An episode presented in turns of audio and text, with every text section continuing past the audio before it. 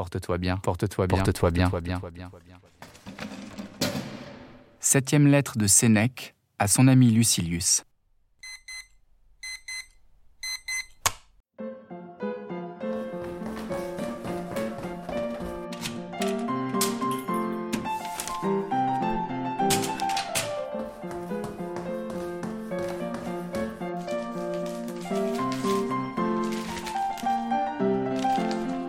Mon cher Lucilius, tu me demandes ce que tu dois principalement éviter?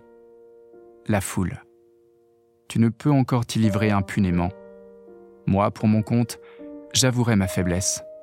Jamais je ne rentre chez moi tel que j'en suis sorti. Toujours quelques troubles que j'avais assoupis en moi se réveillent. Quelque tentation chassée reparaît. Ce qu'éprouvent ces malades, réduits par un long état de faiblesse à ne pouvoir sans accident quitter le logis, nous arrive à nous, dont l'âme est convalescente d'une longue maladie. Il n'est pas bon de se répandre dans une nombreuse société. Là, tout nous prêche le vice, ou nous l'imprime, ou à notre insu nous entache. Et plus nos liaisons s'étendent, plus le danger se multiplie. Mais rien n'est funeste à la morale comme l'habitude des spectacles c'est là que les vices nous surprennent plus aisément par l'attrait du plaisir. Que penses-tu que je veuille dire que j'en sors plus attaché à l'argent, à l'ambition, à la paresse, ajoute même plus cruel et plus inhumain, pour avoir été au milieu des hommes.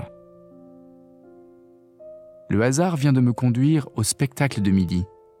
Je m'attendais à des jeux, à des facéties, à quelques délassements qui reposent les yeux du sang humain loin de là. Tous les combats précédents avaient été pure clémence. Cette fois, plus de badinage, c'est l'homicide dans toute sa crudité. Le corps n'a rien pour se couvrir, il est tout entier exposé au coup, et pas un ne porte à faux. La foule préfère cela aux gladiateurs ordinaires et même aux vedettes. Et n'a-t-elle pas raison? Ni casque, ni bouclier qui repousse le fer, à quoi servent ces armures, cette escrime, toutes ces ruses? À marchander avec la mort. Le matin, c'est aux lions et aux ours qu'on livre des hommes. À midi, c'est aux spectateurs. On met aux prises ceux qui ont tué avec d'autres qui les tueront, et tout vainqueur est réservé pour une nouvelle boucherie. L'issue de la lutte est la mort. Le fer et le feu font la besogne. Cela pour occuper les intermèdes mais celui-ci a commis un vol, eh bien il mérite le gibet. Celui-là est un assassin. Tout assassin mérite la mort. Mais toi, qu'as-tu fait, malheureux, qui te condamne à un tel spectacle? Tue, fouette, brûle, s'écrie-t-on. Pourquoi celui-ci se jette-t-il si mollement sur le fer? Pourquoi tombe-t-il avec si peu d'audace? Pourquoi meurt-il de si mauvaise grâce? Romain, ne sentez-vous donc pas que l'exemple du mal retombe sur ceux qui le donnent? Rendez grâce au Dieu immortel. Il vous laisse enseigner la cruauté à celui qui ne peut l'apprendre. Il faut sauver de l'influence populaire un esprit trop tendre encore et peu ferme dans la bonne voie. Aisément, il passe du côté de la foule. Socrate, Caton, Lélius eussent pu voir leur vertu entraînée par le torrent de la corruption. Et nous, encore en pleine lutte contre nos penchants déréglés, nous saurions soutenir le choc des vices qui viennent à nous en si grande compagnie? Un seul exemple de prodigalité ou d'avarice fait beaucoup de mal. Un convive au goût raffiné peu à peu nous affaiblit et nous amollit. Le voisinage d'un riche irrite la cupidité, la rouille de l'envie se communique par le contact au cœur le plus net et le plus tendre. Que penses-tu qu'il arrive de tes mœurs? En proie aux assauts de tout un peuple Forcément, tu seras son imitateur ou son ennemi. Double écueil qu'il faut éviter.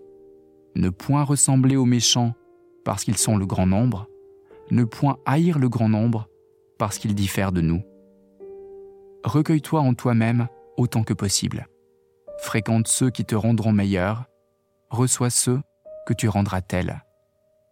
Il y a ici réciprocité, et l'on n'enseigne pas qu'on ne s'instruise.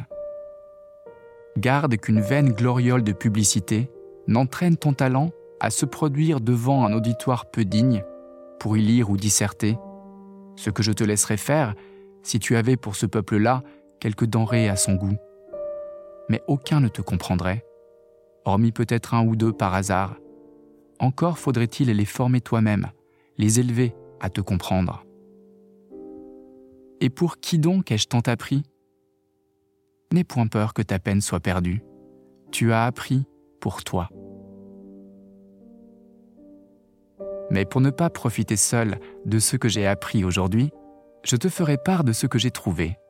Ce sont trois belles paroles, à peu près sur ce même thème. L'une paiera la dette de ce jour, tu prendras les deux autres comme avance.